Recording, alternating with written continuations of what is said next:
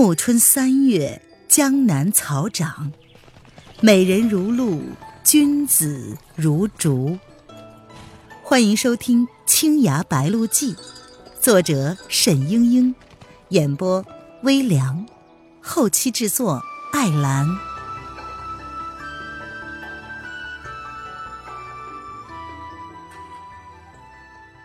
第五十五章。生身母亲，慢着！沈轩和叶来夫人刚说要决斗，这时范定峰夺了过来，他生气的道：“夫人，今日是你我二人约了在此比武的，你与我过了招，再和这小子计较不迟。”他听见叶来夫人与沈轩说个不停。全然忘了他们的存在，很是不快。沈轩却是道：“范定峰，你有没有必胜的把握？倘若是有，为什么让这么多人给你打前阵？倘若是没有，何必浪费时间？我的仇人，我要亲自取他性命。你若是不服，不如我们俩先比一场。夫人已经久战，这样。”对他也算公平一些。范定峰怒极反笑：“哈哈，你怎么知道我没有必胜的把握？难道你就有？”沈轩不答。范定峰虽然以前不认得沈轩，但是此时听他们的对话，也已经想到他是谁了，暗暗的诧异。看着沈轩仗剑挺立，神情萧然。忽然心中一动，此人从前固然武技低微，但士别三日，犹刮目相看。江湖上的事情本来就说不准。他一转脸，爽朗的笑了起来：“哈哈，哎呀，我们都要找妖妇报仇，原就是同仇敌忾，分什么彼此呢？倘若动起手来，岂不是惹妖妇笑话？兄台要争先。”那么范某便先暂时让一会儿，少时再为兄台助阵。沈轩不由得朝叶来夫人望了一眼，叶来夫人猜到他的心思，也不愿意旁人观战，遂展开轻功奔到湖面上去。沈轩紧紧的跟上，两个人踩着盈盈碧波在水面上过起招来。范顶峰只看了一会儿，就知道。沈轩的功夫已远在他之上，暗暗庆幸没有和沈轩闹僵。这边，沈轩衣袖浮动之间，就有风声大作，吹得叶来夫人裙带横飞。叶来夫人发现沈轩的内功极深，兀自吃惊。但是沈轩的剑法更是匪夷所思，既潇洒飘逸，又灵巧万状，旁人一点门道也看不出来。虽然如此，叶来夫人倾尽了全力，仍是不落下风。一双白皙柔美却满是杀机的独掌，使出了落英缤纷的套路，如影随形，阴阳百变，看得旁人毛骨悚然。可是沈轩的身法更妙，他似乎有分身化影之术，总是能在离夜来夫人掌力最远处出现。从前，蒋灵谦与夜来夫人周旋，凭借的是天台宫的绝顶轻功。这时，沈轩的步伐在天台轻功的基础上，又融入了天台宗的剑意，更加的诡异灵动，曲臂自如。夜来夫人不但连他的衣角都碰不到，反而在五十回合之后，一个疏忽，被沈轩突然绕到背后，一剑刺向后颈。沈轩的剑快，夜来夫人要闪身避开，已是来不及了。他忽然一跺脚，身子竟直直的沉入水中。沈轩的剑只削去了他几根头发。沈轩一剑未中，就随着叶来夫人沉向湖底。过了很久，范定峰盯着湖面涟漪渐渐的消退了，这两个人却始终没动静。范定峰本来想。如果沈轩击败了叶来夫人，他坐享其成也是很好的。可是现在活不见人，死不见尸，不好！他忽然醒悟过来，一头扎进了水里。不出所料，水下果然有机关，那是迷宫的又一个秘密入口。那扇小门并没有合上，钻进去是一段上行的台阶，不一会儿就出了水面，现出了点着幽暗壁灯的地道来。曹志平、神山和尚和曹长老一个一个也跟了过来。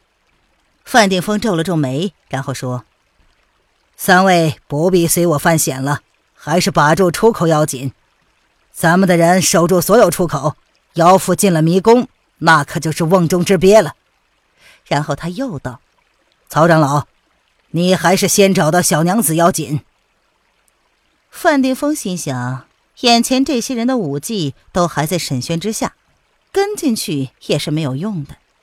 等沈轩和叶来夫人两败俱伤，他再来个渔翁得利。岂不是甚好？有了旁人在眼前，他的胜利恐怕就要减几分的光彩。曹长老本来就惦记着宋氏姐妹，神山也担心师弟的伤势，两个人立刻回去了。曹芷平也就跟着出去了。钱世俊交出地图的时候，特地的亲笔描绘了十来份，分发到各派领头人手里。范定峰也有一份。他走到第一个岔路口，展开地图，细细的研究起来。不看则已，这一看，居然就是一炷香的功夫。地图上的线条纵横交错，一眼看下去没有任何的规律。他找了半天，才大致确定自己的方向。可是，该往哪边走呢？好不容易看出正确的路径来，往前走了十来丈，又是一个岔路口。这样一来，范定峰每走一小段路就得蹲下来研究地图，如此十来回，搞得心烦意乱，不得不骂了起来：“什么见鬼的地图！这样下去，三天也走不出去。”其实呀，这地图本来就是叶来夫人画来捉弄人的，范定峰当然想不到。可是他知道。三天以后，叶来夫人和沈轩的决斗早就结束了，他的算盘那可就落空了。墙上的灯忽明忽暗，地道里怎么连一个守卫也没有呢？范定峰猛然醒悟过来，这复杂的地图颇有惑人心智的魔力。他只顾钻研路径，竟然忘了时间。现在外面天都亮了，那边的事情怎么样了？他倘若还在这里耽搁下去，那可就误了大事，必须立刻离开此地。但是找出路又何尝不费时费力呢？范定峰此时是心急如焚，总算他还不笨，当下把这恼人的地图收入怀中，不再观看，慢慢的从原路返回。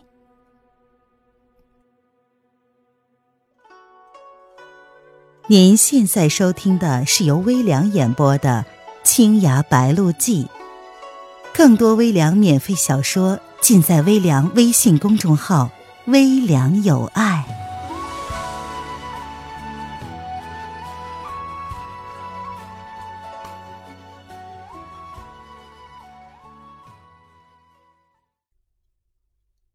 还是当年那间布置优雅的大厅里。夜来夫人周身的筋脉都被重创，再无还手的能力了。那座假山盆景一毫无损，大花瓶却被打得粉碎，零落的碧桃花和银色的瓷片混在一起，又像是血，又像是泪。夜来夫人拈起了一片破损的花瓣，微微的笑着说：“哼。”你拿到了经书，果然把武技练得很好。如今武林年轻一辈之中，除了不多的几个人，像娄迪飞和欧阳云海，其他人已经不是你的对手。待会儿你一出迷宫，就会在江湖上声名鹊起了。夫人不必过奖，夫人的技艺远胜于我。若不是近日来你身上毒质发作，功力有所减退，我也不能在三百招之内取胜的。哼，你太谦虚了。我练了这尸香无影手，早料到是玩火自焚。天台宗的内功走纯阴的一脉，你体质寒冷，却要强练我派的至上内功不系舟。阴阳不能调和，要不是你功底尚厚，早就吐血而死了。你不能练成正宗的洞庭内功，居然另辟蹊径，用不系舟里上乘的功夫，创造了尸香无影手这样的邪魔武技。我的爷爷若是泉下有知，也会被你气死了。好在你自己也知道，你没有上乘的内功，总是扛不住尸毒内侵的。本来你今日自食其果，这些年的罪孽也算是偿还清了。但是，我曾经答应过蒋娘子，要为她报仇。我可以为她偿命。其实我来这里和你决斗，无论胜败，都没有打算再出去。沈轩知道，叶来夫人是把这个地宫视为自己归宿的，于是他问道：“你是不是想到那里去死？”叶来夫人点了点头。不错，烦你跟我走一遭，到那个有石棺的屋子里去。另外，我还有最后一件事情要办。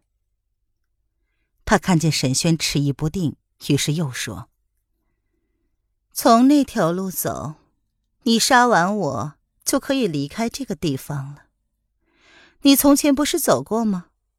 别的出路有镜湖宗和海门帮的人看守，想来你也不愿和他们家产不清。那条路是武夷山的人把着。梅仙子虽然暴躁，还不是讨厌的人。原来范定峰的布置，他早就了如指掌。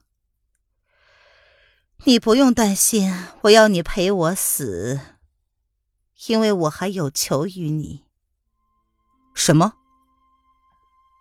钱九这一回带着人回来，我早已算定难逃劫数，认了命。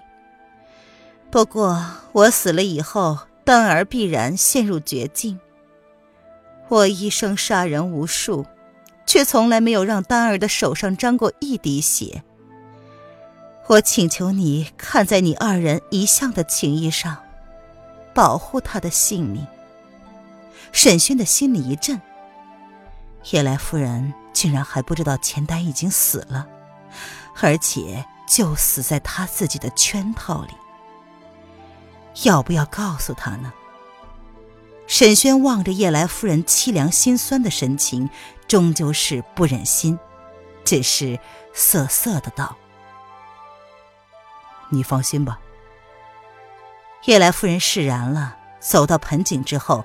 拨开了机关，那条涩涩的地道和从前没什么两样。沈轩跟在叶来夫人身后，两个人各怀私意，不交一语。山谷里只有足音在回荡，一声又一声。石室里的长明灯，晦暗如困倦的眼睛。沈轩推开了石棺的盖子。叶来夫人却把手伸进去，又打开了石棺里的机关，露出下面的阶梯来。这不是我真正的寿材，下面才是。他解释道。沈轩想起了曹操七十二遗冢，暗自摇头。那块刻着江海不系舟的石板横在棺底。叶来夫人说：“哼，多少人。”为了这劳石子送命，谁料到被你练成了。在下面的那间石室里，那只香案已经重新布置好了，一排白莹莹的蜡烛飘出了悠悠的火舌，留下的烛泪在烛台上已经积成了一座小山。形成千奇百怪的样子。青瓷瓶插着碧桃花，妖艳如血，在白墙上映着淡淡的霞影。香案下面有一只巨大的青铜香炉，累积着多年的香灰。三支秘制冥香吐着馨香的烟气。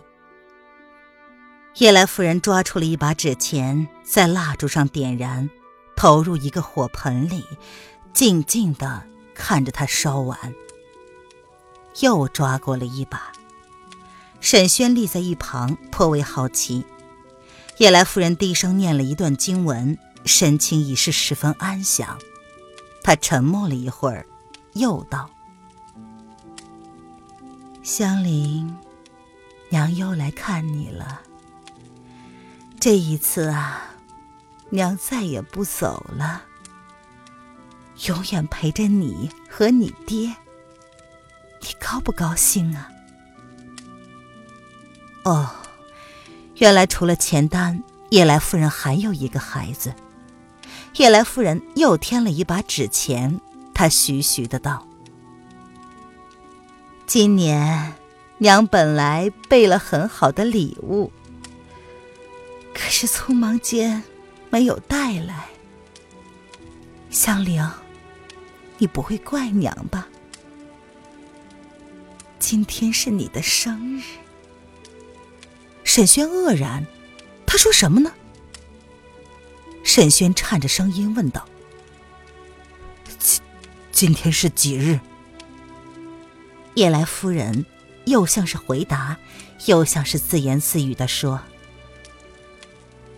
我约的比武是二月十一，已经过了一夜了。今天十二是花朝节。”我的女儿与百花同一天的生日，长得真可爱。可惜，她还只是花蕾的时候，就凋谢了。沈轩几乎晕过去了。几年以前，太湖边上那个黯然伤别的夜晚，蒋灵谦卷起袖子给他看过一只红玛瑙的臂环。他记得清清楚楚。他还存了一线希望，然后问道：“令爱多大了？”一岁多就夭折了，活到今日，也快要二十岁，早该出嫁了。你问这个做什么？他说着说着，回过头来，看见沈轩绝望的脸色，惊道：“怎么？你知道这事儿？”沈轩本来手扣着佩剑，此时当的一声落到了地上。叶来夫人见状，也是越来越惶恐，她瞪大了眼睛：“怎么回事儿？你说。”沈轩已经什么都不想说了，但。他还是应该问清楚，于是他道：“他的生辰八字是不是戊子已酉庚辰辛未？” 知道？你不会？哈哈哈，是他。叶来夫人已经明白过来了。女孩子的生辰八字，除了父母至亲，只有夫家知道。何况沈轩没有否认。他惨叫一声，笑着说：“呵呵呵我为他祈祷了十九年，想不到他好好的活着，却被我……”被我自己一掌打死，白光一闪，鲜血飞溅，一只白玉般的手掌啪的一声掉到了地上，却是他自己齐万割下的。夫人，你别这样！沈轩叫道，可是叶来夫人已经昏死过去了，断腕处流出的血都透着尸毒的黑色。沈轩心乱如麻，他千里迢迢赶来为蒋灵谦报仇，却在最后一刻发现仇人是他的生身母亲，而且是多年来苦苦思念女儿的母亲。这仇还怎么报？他到底该怎么办呢？沈轩为夜来夫人止了血，等着他醒过来。亲爱的听众朋友，本集播讲完毕，感谢您的收听。